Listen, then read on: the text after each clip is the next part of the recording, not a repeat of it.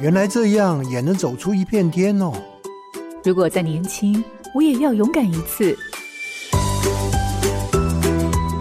欢迎进入找寻天赋的道路，这里有故事，有方向，最重要的还有愿意陪伴、勇敢探索的你。富予慈善基金会和你一起听见教育不一样。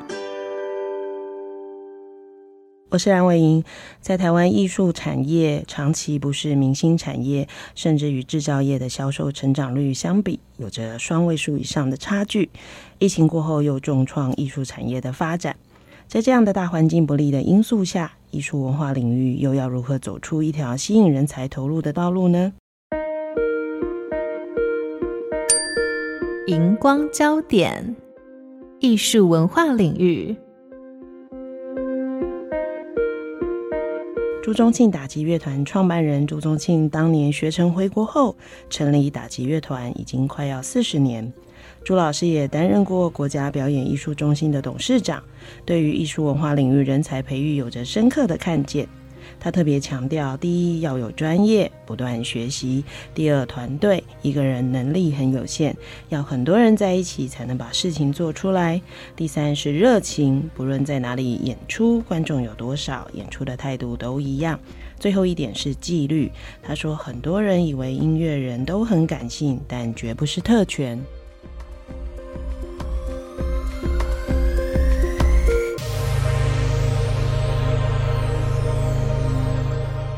各位好，家庭联播网的听众朋友，大家好，欢迎收听《教育不一样》节目。本节目每周六上午八点，在好家庭联播网、台中古典乐台 FM 九七点七、台北 Bravo FM 九一点三联合播出，还有 Podcast 上也可以听到哦。我是蓝伟莹，今天要进行的主题是人才不一样，邀请到的是朱宗庆打击乐团创办人朱宗庆艺术总监，跟大家聊聊艺术文化领域的发展。创办人早安。早安，大家好。我想，朱宗庆打击乐团大家都一定不陌生。它不只是成年人很关注的艺术团体，更是非常多的孩子开始接触音乐的媒介。从一九八六年的一月二号成立至今，是台湾第一支专业的打击跟敲击的乐团。那创办人不仅在经营跟发展打击乐团，更参与了非常多台湾不同领域的艺术文化的教育，还有他的发展工作。那今天我们的节目应该可以从创办人的分享里头，对于这个领域的发发展有更多的认识，那也能够了解进入这个领域的人格特质，还有一些发展的需求。各位听众朋友，千万不要错过这一集的节目哦。呃，其实我在看资料的时候啊，才发现原来创办人做了非常多的事情。好，那这个原来的意思是因为我们通常只看得到。表面的部分，比如说他就是个乐团呐，他就是个表演呐，他可能是儿童的打击音乐班。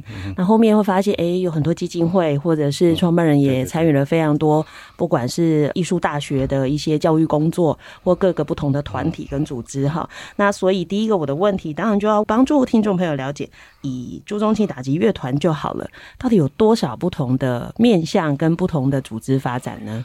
是，谢谢。我也一直觉得非常感谢，好像感恩，就是说一个从乡下长大、敲敲打打玩打击器的人，在四十年来，我可以做了不少事情，给我这样的机会跟这样的鼓励哈。对我来讲，我喜欢打击乐，啊，打击乐只是我一个追求理想、服务社会、结交朋友很重要一个媒介。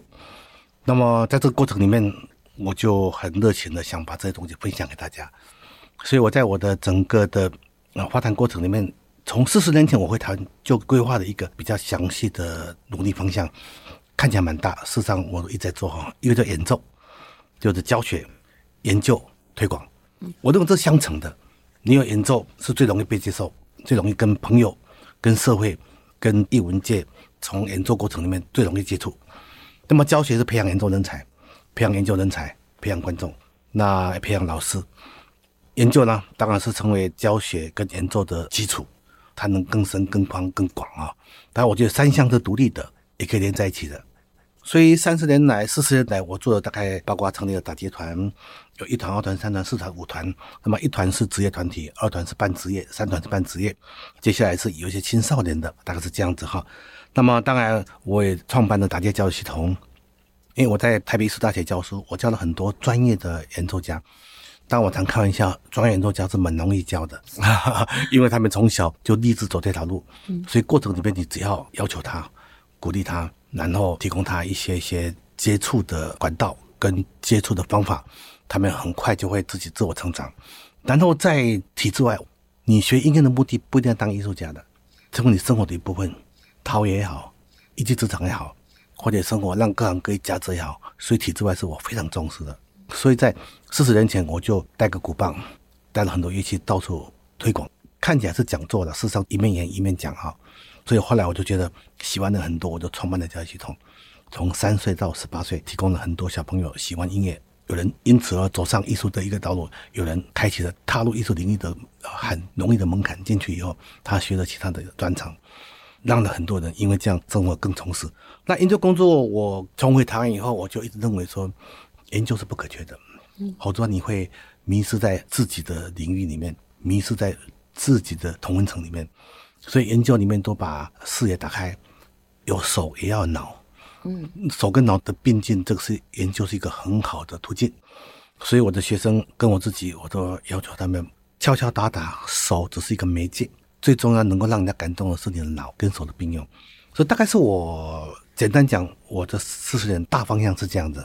嗯，这样听起来啊，其实光刚乐团有五团，嗯，然后还不包含您刚刚说的这些事，我都在想，哇，那组织应该很庞大吧？呃，就是因为四十年下来累积，其实一直延伸出去做的事情。嗯，那当然，刚刚讲了这么多，我就会好奇说，到底刚开始成立这个乐团的起点，跟您现在这四十年下来的那个差异，那个差距大概有多大？最早应该只有乐团。本来我认为我是敲敲打打跟大家分享，我没有想到我在维也纳读书回来之前，台北艺术大学的创系的系主任写信给我，希望我回来教书。当时我几乎是吓呆了，我说啊，原来我可以到大学教书。我本来只想做敲敲打打，最多在乐团里面。所以这个时候呢，我开始就做了很多比较长远的规划。所以我在一九八年回台湾，以及一九八六年一月二号成立打击团到现在，我们演出已经超过了三十四个国家。一个国家大概是很多城市嘛，哈，嗯，就是很多点。所以我们在世界地图拿出来画点的地方还画的蛮密的啊。第二个是超过了三千场的演出。然后我们在这个冷门的社会里面，我们从业余到半职业到职业。那在职业的过程里面，台湾的打击乐，或许我是很开心、很兴奋的分享，它已经成为全世界很重要的重镇。台湾人。对台湾这些打击乐家，哇，里面很活跃很多啊！我就今天用非常喜悦的心情讲，台湾的打击家在全世界都非常顶尖的哈。这个很多因素了，我如如果时间可以慢慢谈的问题。那么这个以外呢，我们一年的演出大概一百六十场，嗯，当然有包括音乐厅、文化中心，也包括到学校礼堂、户外、古迹等等哈。而我们也办了这个，刚刚讲一二三四五团，一团、二团、三团都一二十个人而已。我们第四团是一千多人，哇！就第四团里面又分一百多团。哦，但是因为第四团对我们来讲是一个学生的活动，就属于比较是十岁到十八岁的孩子，对，所以这个情况来讲，我们的感受，像学打击乐器的，现在上过我们教育系统的超过十五万人，学打击乐器的人以前在台湾是属于舞台边缘，现在学打击乐在全台湾已经学音乐的第二位，第一位是钢琴，永远是不会突破的，呃，钢琴无论学什么乐器都会想学钢琴，这定的，所以打击乐器已经。在二十年前就已经跳到第二位了，他永远会第二位，他不会是第一位了哈。那这东西来讲，他立足台湾，欢迎国际。我办了打击乐节，把全世界最好的打击团带到台湾来。嗯，办了十一届，我们最近又在开始第十一届。三十年来，我们邀请了三十一个国家，一百零七档节目，一百四十九个表演团队，创作六十一首国人作品，这是很也是蛮特别的。另外，我在一九九九年又创办了打街夏令营，因为办打街节以外，看到很多优秀的台上演出，我们请他下来跟我们一起生活两个礼拜，就是不能只看你很棒哦。然后这些小孩子就发现，我说小孩子大概是二十岁上下了，现在应该算大人的了，好像他们跟这些大师在一起排练、上课、聊天、喝咖啡，他看到大师就不会紧张。所以他们做很多事情就可以直接跟全世界连接在一起。所以这个情况来讲，跟主持人提的说，我有一股很大的感动了，因为我办的每件事动不动都二三十年，而且持续在做，是表示当时年轻，当时的冲动是对的。嗯，好，当时的热情能够维持这么久，一定有原因。嗯，好，大概是跟大家分享。其实有时候直觉很重要，就那个当下那个直觉就是，哎，我觉得这件事该做。那有时候该做。只要坚持下去，找到对的方法，其实累积下来就非常的可观。是的，是的。就是一开始我们可能觉得这件事很重要，我不是说啊，我要成为什么样的人，对。但没想到一路走过来，回头看，哇，我们做了这么多事，而且这么多人跟着。我想那个就是影响力，没有错。对，因为其实我后来，因为我女儿现在二十几岁啦，她确实是学钢琴的，就像您说的。嗯、那当时我跟她商量的就是，妈妈不一定要你走音乐的路，但我希望你人生有一个在你心情不好的时候你能做的事。那后来真的，她在高三考大学的时候，我就有一天发现他在弹钢琴。嗯，那我问他为什么，他说我心情不太好。那弹完他就说好了，我可以做事了。对，我就觉得说，看起来我好像花很多钱，诶，我怎么没有让他走音乐？但我觉得那不是我的目的。确实，就是音乐其实对人生有一个很不一样的影响。其实我自己也很喜欢听打击乐，是因为我觉得每次听我都会觉得那个力量就出来了，因为它是一个很震撼的感觉。然后整齐跟各种不同的声音哈。当然，我身边真的很多的朋友。第一个就是把孩子送去朱宗庆打击乐团，对，因为像我表哥的女儿也是从朱宗庆开始，但他后来就音乐系毕业，对，确实那个影响应该不是当时想得到的哈。那包含台湾这几年经济繁荣，人们对于休闲生活比较在乎的时候，哎，投入艺术的相关表演的参与的人数其实也变多了。当然前几年又有疫情。其实又是另外一波冲击哈。那我想，不管往上爬或往下走，它其实就是一个过程哈。那其实像疫情来了，谁撑得住，其实就看你的实力了嘛。是是。那您自己怎么看这几年，不管是台湾或者全世界，这关于艺术文化领域整个变化的趋势，包含现在连 AI 都出来，大家在讨论各种音乐的可能性。那您自己你怎么看呢？我想，主持人你是一个非常专业，在教育上很了解的人哦。所以我们谈话你可以就说。做一一个追求，大概一开始我我想象的是这样子，我从小开始从来没有想过我当音乐家。那我儿子我女儿都学音乐，但是都没有走音乐的路啊。但我想我也很好，是蛮好的。那我个人来讲，我觉得要应对这个社会的转变，或是专业发展的社会变化来讲，第一个是要找到你的素材在哪里了，你内容在哪里。你没有内容的话，很多东西就很容易被取代。现在像不是讲 IP 那种，要有内容就是要有人才，所以内容的创作。人才的培养，第三个是我在学校教书的时候，学生比较没那么重视，一出社会就面对的问题，观众在哪里？嗯，对，所以这个重点来讲，从内容、人才，谈到舞台，再或者观众之间，这是必须要面对面对的问题。以现在疫情来讲，这三年多的疫情对全世界影响很大。第一个影响大就三年多来了，让他本来可以做事都不能做的。嗯，而这三年里面，有人因为不能做事，他就开创了很多累积能力的机会。有人就放在冰箱，三年后出来，可能就慢掉五年八年了哈。当然，一个问题也产生就是在观众上的确影响很大。三年没有看表演，他不看也没关系，所以观众的进场的推动就比以前慢很多。因为在三年内他已经找到他生活的可能可能性。对，那我认为艺术到底是一个很特别，他在舞台上跟观众那种感染力、那种亲临的感觉，所以那时候还是。没有办法被取代的，但是没办法取代，别人不一定一定要来，所以这个过程我发现要怎么样去让这样的美好的东西再一次，我们四十年来大家不认识你都愿意做了，那么这件疫情的创伤我们就放弃吗？是不是学着以前从头以后一步一步的走，一步一步的推动，把已经慢慢流失的观众再找回来？你观众找回来就要用好的作品。好的演出，好的舞台哈，所以这是我在工作里面非常非常重要。另外一个情况，我也回头看了很多东西，就先讲打击，也不讲其他。这样，最近几年，全世界很多团体也收掉了，但很多因素哈，疫情关系、政府的经济的问题，不是台湾全世界都一样啊。然后加上观众的问题，这怎么办呢？我用刚刚那句话一样，以前的困难都可以做到，为什么现在不重来一次？所以你以前的经验，你以前的能力。不见得就现在可以用得上。你以前唯一的经验就是不放弃，嗯，唯一的经验就是初衷不变，热情。听起来好像是很简单的话，啊，看起来好像在喊口号。其实我认为不是。我在学校上课上了四十年了，学生就问我问题，这问题其实每年都学问我。他问我为什么永远那么热情？或许是我的习惯。当然，我也找到了一起工作的疯子。一个人疯的，一个人的疯，那表示热情就很多。再过来，我也珍惜的，人生就一次而已。嗯，怎么去把能够做的事情一起分享？所以很多事情就因此会不断的去追求，就艺术上、生活上、交易上、环境，就可以追求东西太多了啊。所以我觉得打击乐只是我的一个媒介。当然说，刚刚一开始我就讲了，它是我追求艺术理想里面的一个很重要的媒介。打击乐、钢琴、舞蹈、戏剧都一样，是一个媒介。然后它还让我服务社会。我因为打击乐关系，我教了很多专业的演奏家、专业的艺术行政工作者。我因为打击乐关系，让很多人借着打击乐进了艺术门槛。他可能是继续学音乐，或者学舞蹈、学戏剧，当医生、公务人员，或者做其他事情，那都会带给他各方面的价值啊。他有这样的经验以后，他做什么事情，对美的感觉，对训练过程的练习的学习，对美的追求，对耳朵。对眼睛的判断跟敏感度都会更高，对各行各业都是有正向的价值。我认，这是我认为的。嗯，其实我觉得刚刚听到现在啊，当然因为创办人在这个领域做了四十年哈，我其实连在教育工作都还不到四十年哈，我自己在教育工作里大概快要三十年。有一些地方其实真的还蛮像的，就是我也常遇到很多人问我说：“哎，你为什么好像都不会灰心？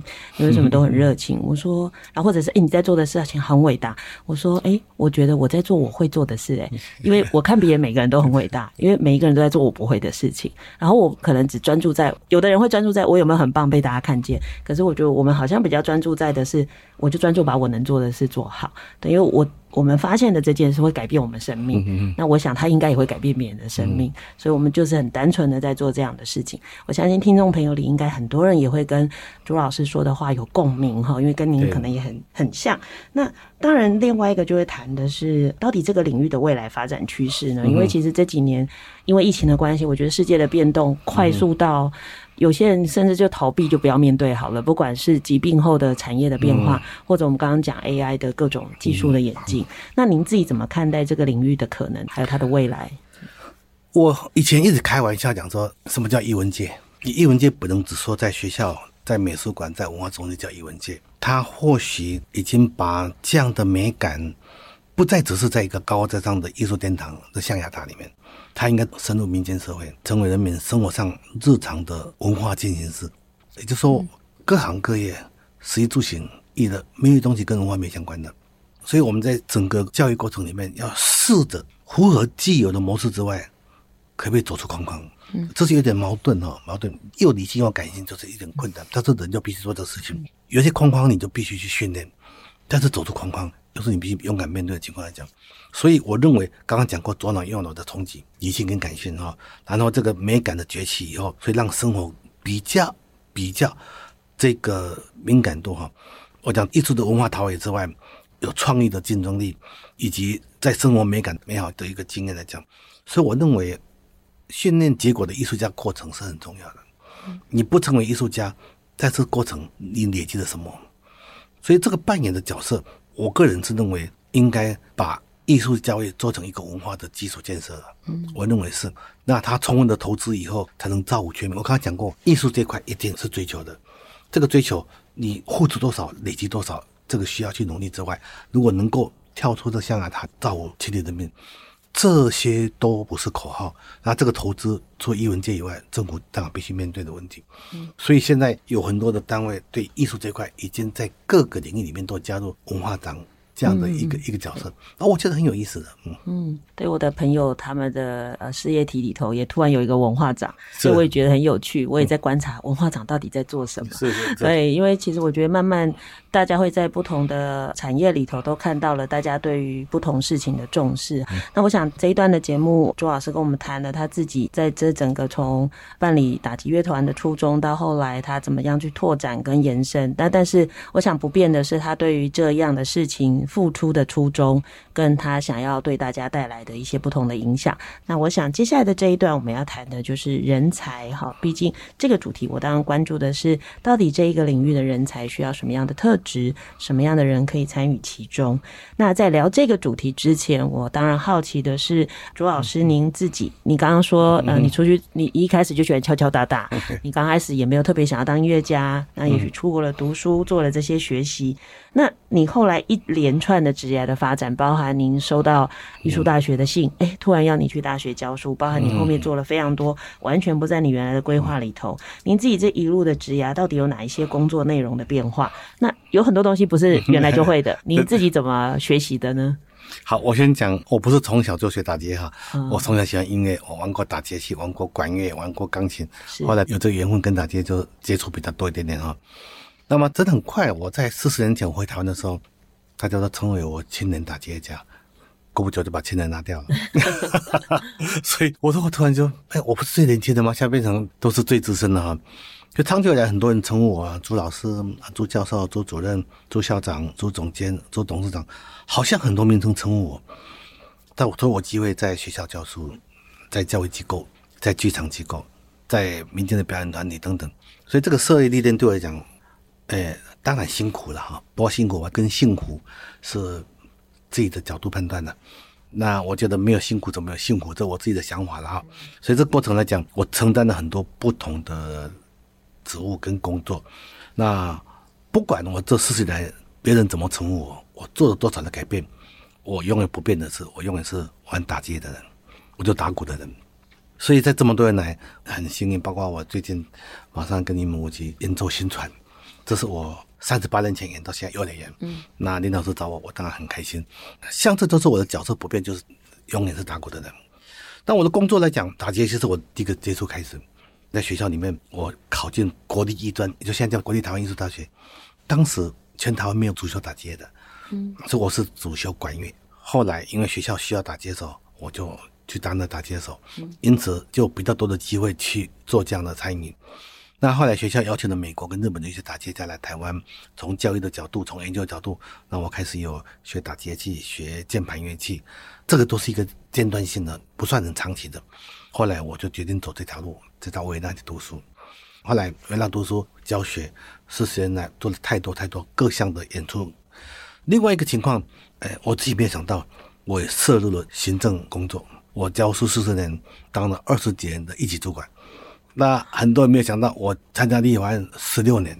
备询吗？应该是讲审预算，也在备询。对了哈，因为我们是文化机构，所以基本上蛮被尊重的，没有太大的困难。但是这个东西就我之前都没想到的事情。后来我做行政工作来讲，因为我开始创打击团，你就必须要把这打击团撑下来，所以就必须要做行政工作。后来人家认为我打击团从没有到有可以做的这么样的精彩，他认为我可以把事情做得很好，所以我就可以被选为主任，到两天去当节目部经理。要当主任，或者当总监、当董事长。结果我在北艺大音乐系主任卸任之后，我到两厅院当主任、总监的时候，当时我在意识到，我在学校教书，其实学生工作对我讲不太难。为什么？因为老师都很好，学生都很好，你就服务他们就可以做得很好了。我自己创打击团，成功失败自己负责。但是到两厅院，它是国家最重要的殿堂，你没有第二个选择，只能成功不能失败。嗯，这时候我才开始，就是在。二零零一年，我到两天去以后，我就开始去考台大 EMBA。当时就一个首届的叫高阶公共管理组，那我也考进去的，就开始学管理。所以把我以前的经验，从课业上所学的，同学之间彼此交换意见，互相学习，跟老师跟同学，所以后来就开始把行政部门从一个经验累积。加上一些专业的理论合在一起哈，从艺术演奏跟艺术行政，这是我从来没有想到会做艺术行政工作，但是也兼具了，那我觉得很开心。不管怎么兼具，我还是打鼓的人。嗯，不过刚刚老师分享了一个，我觉得。至少对我们来说是很好的学习，是你不可能在每个位置都用一模一样的方式。因为老师刚刚说他到两厅院，他的给自己的原则就是只许成功。对对对，对，因为他攸关可能是更多的联动嘛。对对对，比如说乐团，我们当然我们当然心里不会希望乐团失败，可是我可以很潇洒的说，没关系，成败我自己负责。对对对。那所以也因着责任不一样，我们就会有更多的学习发生。因为我在资料里没有特别看到 EMBA 这个，我刚刚一听就想，哎、我是不是也应该来去 再读个书这样子？对，那刚刚也提到了，您其实投入所谓的教育工作，在学校里教书很久。很久。那其实不管在学校或者您就在您直接的工作场域好了，其实它都有所谓的人才培育嘛。对对，对。那学校里头比较是进入这个领域之前的人的培育。嗯、那你真的进到您自己的乐团或者是您相关的组织以后，它比较像是在。值的一些培力，那您怎么去看，在这些不同的部分里头的这些人才，到底应该具备什么样的能力，或者是我们到底应该怎么培育呢？培养人才，当然啊，呃，随着经验累积、时代的变化，他所要的累积能力也在变化中。也就是说，你演奏人才讲，你演奏好不好，这是基本能力。也就是说你没有专业，其他面谈。你说你专业不好，靠着行销很好，那是骗人的。而且如果好一次，你会代价付出很大，也就是说你以后人不信任你啊。所以从演奏来讲，我们给学生最大的机会就是让他演出，然后学校上课，除了技术课门，也有一些理论课程，有一些撞击的课程。就撞击就是说让他思考、互相讨论的课程。所以课程讲的非常多了。那另外一个情况就是要给他舞台，因为你学完以后，实现展现舞台跟学习中间还会有一段距离。那这舞台里面，你就知道怎么样去补你不足的地方，这是一个。第二个，我要求我的学生了哈，因为我从小乡下长大，那时候嘛，就是对外的摄取的各种知识常识，我我自己认为啦，认为比较不像现在这么方便，所以当时我就觉得这块非常重要，所以我就一直跟我的学生讲，除了艺术课程以外的书，可不可以看一看，杂志可不可以看一看，这个东西我要求很多，那我要撞击他们，把头脑打开。那我在讲让他们，这话是不合逻辑的，说让你们脑震荡哈，你就当头脑前面去思考东西。所以我的学生，我希望他能够专业对手以外，摄取的知识常识能扩大。做演出工作，演出不上台演出就好，你从演出之前你要知道乐器怎么摆、怎么收，音响怎么出来，也就是排乐器、搬乐器，也是他必须学的功课。这些东西都是从学习过程里面来慢慢想要。有些人认为说，我学演奏，演奏最好，为什么我要弄乐器？你乐器懂得收，跟懂得摆，懂得放，懂得移动的时候，你在演奏耳朵就会去思考，怎么样的声音出来是最好的，怎么演奏是最方便的，怎么演奏是可以得心应手的去演奏。但是从行政部门又有另外的不同。以前做行政工作来讲，往往是艺术工作者自己兼着做，好多人给我们共情了。我认为艺术工作者一个很大的特色应该是优或缺，我不应该讲，就是说，就有时候蛮感性的。那我觉得学艺术的人他是非常必要理性的时候了。你不理性的话，你对音乐、对艺术的控制是经常是很难掌握的哈。所以我会要求他们最好的话能够把艺术跟行政能不能分开。那做艺术行政工作者来讲，他必须学就除了艺术上的喜好之外，必须要学，比如说企划啦、行销啦、财务啦、策略啦、人资等等。所以他就必须累积起来以后，才能够跟艺术工作者相辅相成，把你所需要的艺术。推动出去，这个叫做人才培育了哈。那人才培育来讲，是我这么多年来，我很开心。我在音乐系，我在艺术行政管理研究所教授，这两个看起来是一个艺术，一个行政啊，也相辅相成，那彼此互动是蛮多的。所以我在音乐系教课，好像很自然、很正常。我在管理研究所教课，就算是后来才蹦出来的一个。领域吧，然后对来讲，我也发现现在非常优秀的课程老师，还很多优秀的学生、年轻朋友，都对台湾的艺术发展有非常正面的发展。其实随着产业的发展越来越不一样哈，其实我觉得每一个行业都这样。嗯、像刚刚老师提到的，比如说艺术文化领域，以前我们单纯想的就是表演，但慢慢当越来越多。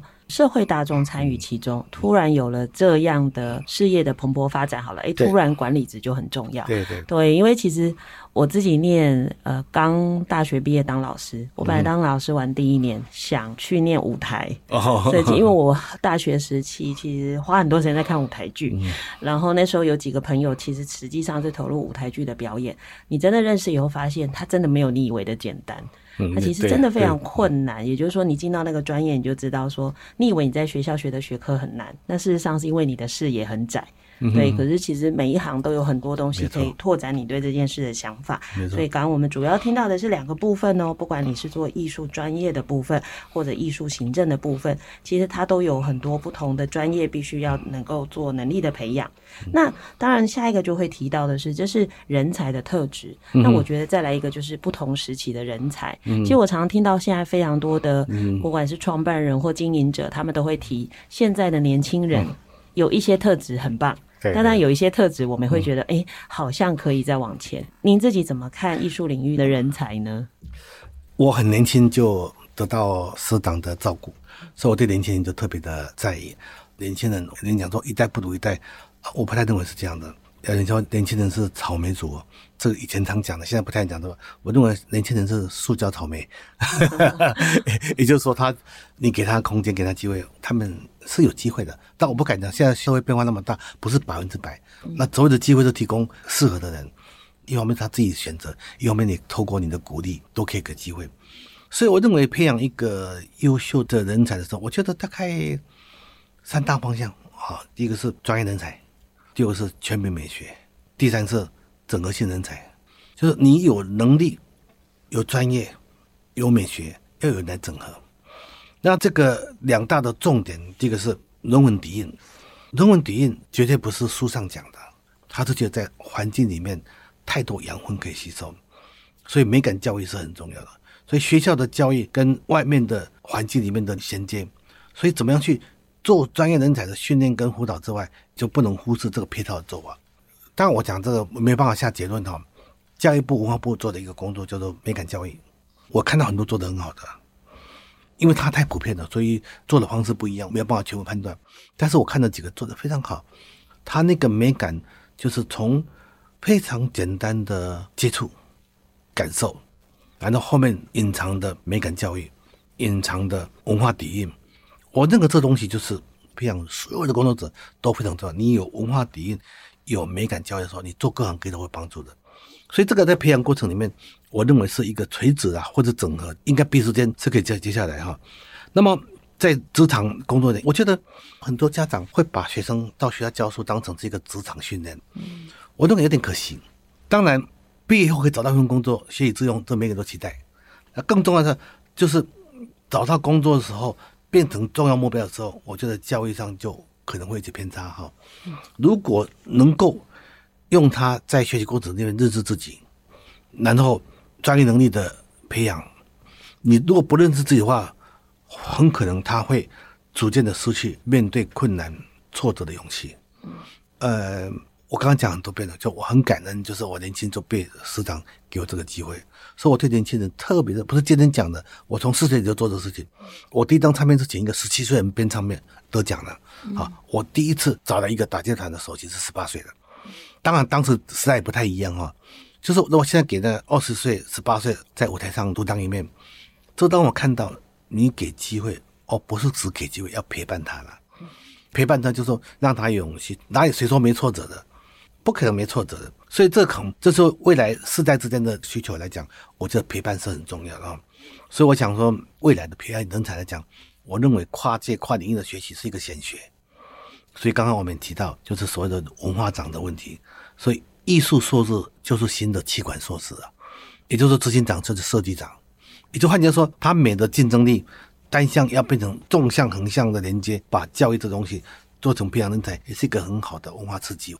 就说，艺术教育，我讲过，我幸运的是我在北艺大、在台艺大教书，都教非常优秀的学生之外，我觉得他也不能只是在艺术领域，他应该把艺术行政管理各行各业里面能把这样的精神发挥出去的。那我想到这些，我想就就蛮开心的哈，这是很令人期待的一个想象了哈。好，所以刚刚讲的给机会。要陪伴，而不是放任他给了机会，然后失败是他自己的。因为我们不是为了创造失败，当然我们不排斥可能失败，对。可是那个陪伴其实是重要的。对。然后跨域的呃接触，不管是学习或者是拓展视野，不管你直接用得到或你没有要直接用到，嗯，跨域的视野跟跨域的能力，看起来是在所有的呃现在所有的不同的领域都是极为重要的一件事情。老师，您说得到的这一些部分，您在您自己的打击乐团里。因为我刚刚这样一听，哇，那个人多到这样，嗯、看样子我也没办法对每一个人做客制化嘛。对对，对。那我在每一个组织里头，他都会有组织内的自己的学习跟成长。那到底怎么去规划这么多？我们打击团每年有一次叫共识营，有一次叫大研习。这个就是我们在一个团队里面，大家建立共识。这大研习我是创办人，我每年当然就会提供我对未来的想象，对工作的计划。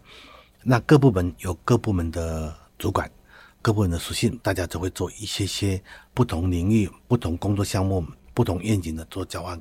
那么一个人能力有限，所以团队是很重要的。所以我提出一个打击团的重要的精神，就是要专业，就是要团队。第三就是要热情，第四呢要纪律。那么一个团队热情跟纪律有时候会冲突，但是就学艺术一样，上台一定紧张。但你要要能够稳住，又能够又非常感性的分享，那就是学习。我认为是做得到的。所以，我们打击团在工作领域来讲是有。那我带的比较多，就是打击团的团员。那么，我也跟老师也经常有一些交换意见谈话，把我的理念一直跟大家分享。这所以这个沟通观念，我当系主任跟当校长是不一样的想象的。我在剧场跟在学校是不一样想象的。那这不用想象来讲。我自己理解它核心价值在哪里。所以我有一个习惯，不晓得是优点或缺点，我做完之后都会出书，然后我对自己负责。做完以后都累积下来，像我们打击团每五年就有一次大的出版。我在学校当完系主任，当完校长，在两天当完总监，当完董事长，我都有出书。那一方面把我的经验呃自己做记录，通常也是给以后的人当参考。所以教育的公司累积的背后陪伴，陪伴的要有一个弹性，让大家符合每一个不同。当然我做了四十年，真的很辛苦，哎，实在是非常辛苦了。我永远就是完整的。嗯，全力以赴。你完整的对任何事情，你就把好的会追求到经常卓越，把不好想要变成好，那不好又做不到的，最起码走一步算一步，有所累积。嗯，你对事情这样子，你对做人就会这样子。是，就是，呃，我想整个节目。老师一直在谈的就是那个，就是很单纯的东西。对，有时候真的不用想太多。那不管你现在在哪一个位置，坦白讲，原则是一样的，只是你照顾的人越来越多，你要考量的事情越来越多。那当然，回到这个单元，最终的目的是希望有更多的家长知道怎么陪伴你的孩子，有更多的孩子们知道我适不适合走入这个领域。所以您自己怎么看？就是。到底以目前整个艺术文化领域的发展，哪一些科系的人可以投入？还有你要有什么样的特质，你可以投入？工作越久，越觉得没有办法做一个标准答案同存在。嗯、呃，我女儿很小，在高中而已，从小喜欢音乐，但是呢，她不想当音乐家，她环境太好了，太多地方碰到音乐家看表演，她常常都看。但她不想当音乐家，说音乐对她来讲是一个很棒的人生陪伴。我碰到很多很多艺术很强的人，他在其他人讲。我曾经碰到音乐家兼医生的，嗯，这两个领域是很不一样的，是，但是他可以兼在一起。所以我的意思就是说，喜欢不要放弃，但是不要那么快。我跟我女儿讲，如果有一天你想读音乐系，那硕士班、博士班再读也可以啊。就比如说啊，我读音乐系就要从小就，所以我的想象来讲，这是一个例子。当然教别人孩子比较容易，教自己孩子不容易哈。但是体会是蛮像的，所以我一直跟我的学生家长提，孩子的困难不要那么快下结论，你可不可以多点陪伴？如果他有坚持，就让他一下，关心他一下嘛。那我要没孩子不一定一样，所以你说这个教育的背后来讲，的确艺术不管你要做什么行业，这个艺术一定是价值啊。所以你的女儿一样，那弹钢琴，有心情好会弹钢琴，心情不好弹钢琴，所以这个东西对他讲是陪伴他一辈子的东西。所以我会把事情看得比较。你学音乐对你就是好，但你要当音乐家不当音乐家，以后再说。嗯，啊，如果想要当，赶快加强；那不想当，你不要放弃。嗯，所以那个想法跟初衷比较重要。那当你决定要投入了，其实你就会想办法让自己能够做这一份事情。是，好，所以那个初衷比较重要哈。其实我刚刚听整个听下来。与其说老师是艺术家或文化工作者，我现在比较觉得老师像教育家，因为其实 有很多跟教育有关的概念啊，可能比我们在现场的从业的人可能想得更透彻。因为我发现在现场教育工作人哦，每次都在想孩子的升学，在讲孩子的出路。我常在想的是，升学其实最在意的应该是他自己，然后从事什么工作应该最在意的也是他自己。对对，大家都把孩子们的事抓在手上关心了，结果害得他都不用去想他自己要负什么责任哈。那最后，老师有没有什么要鼓励大家的？不管是这部分，或者是跟我们的听众朋友要做分享的呢？哦，我是台东人哈。那我在台东长大的时候，我一直很幸运，我碰到一个我非常好的老师。当时我在学校读书，成绩并不怎么样，那老师陪伴我，那耐心的陪伴，就是到他家去帮我补我不足的地方，不是补习啊，他不收学费的。然后读太久了，那师母就这个宵夜。礼拜六、礼拜天有空到他家去学习歌道，还能对学生的照顾，这个给我人生很重要的改变。我因为他的方法，让我用他的这种态度对我的学生，那我的学生呢，就在对我的学生，所以我的学生已经两代、三代下去了。所以我的老师，我的学生都认识。他作为老师张明顺老师，台中的一个老师，他就是这种让我改变对教育的看法。我教过很多学生，在学校上课的时候。表现不怎么样，一出社会好的不得了。嗯，就是不要太早放弃，也不要太早对一个人就认为他已经是很厉害了。所以这个拿呢，嗯，现在这个当老师就有这个能力。有时候老师是一个蛮好的演员了。这学生当他真的是很好的时候，你要适当的，不要让他太超过；他不够好的时候，你要怎么样去让他觉得他是有希望的？这个很难，让我觉得有趣。所以当老师实在太幸福的事情。嗯，真的，我想，呃，从老师的谈话里头。我觉得老师所有的理念体现在他的每一件事情上哈。我刚刚只有想到，又想到真善美啊，认真的面对每一天，然后所有的事情以美的方式来看待，然后用善良的力量可以向下传承哈。我想这不管如何，最后你所做的事情都能够对这个世界产生一些影响。那今天真的很谢谢我们的朱老师创办人来带来我们这么多精彩的分享。呃，希望听众朋友跟我一样，能够在今天有非常多不同的认识跟对于。生命有不同的收获，那也能够了解到相关的领域的人才要有什么样的准备跟培育。那谢谢老师，好，谢谢那老师，谢谢大家。感谢您收听今天的节目，邀请您关注节目的粉丝团动态，并与我们互动。接着，请您继续锁定好家庭联播网台北 Bravo FM 九一点三，台中古典乐台 FM 九七点七，也邀请您上 Podcast 搜寻订阅教育不一样。感谢朱宗庆打击乐团创办人朱宗庆艺术总监今天的受访，我是蓝伟英，教育不一样，我们周六上午八点见。以微笑点亮教学现场。富予慈善基金会与您一起支持教育，陪伴生命找到自我价值。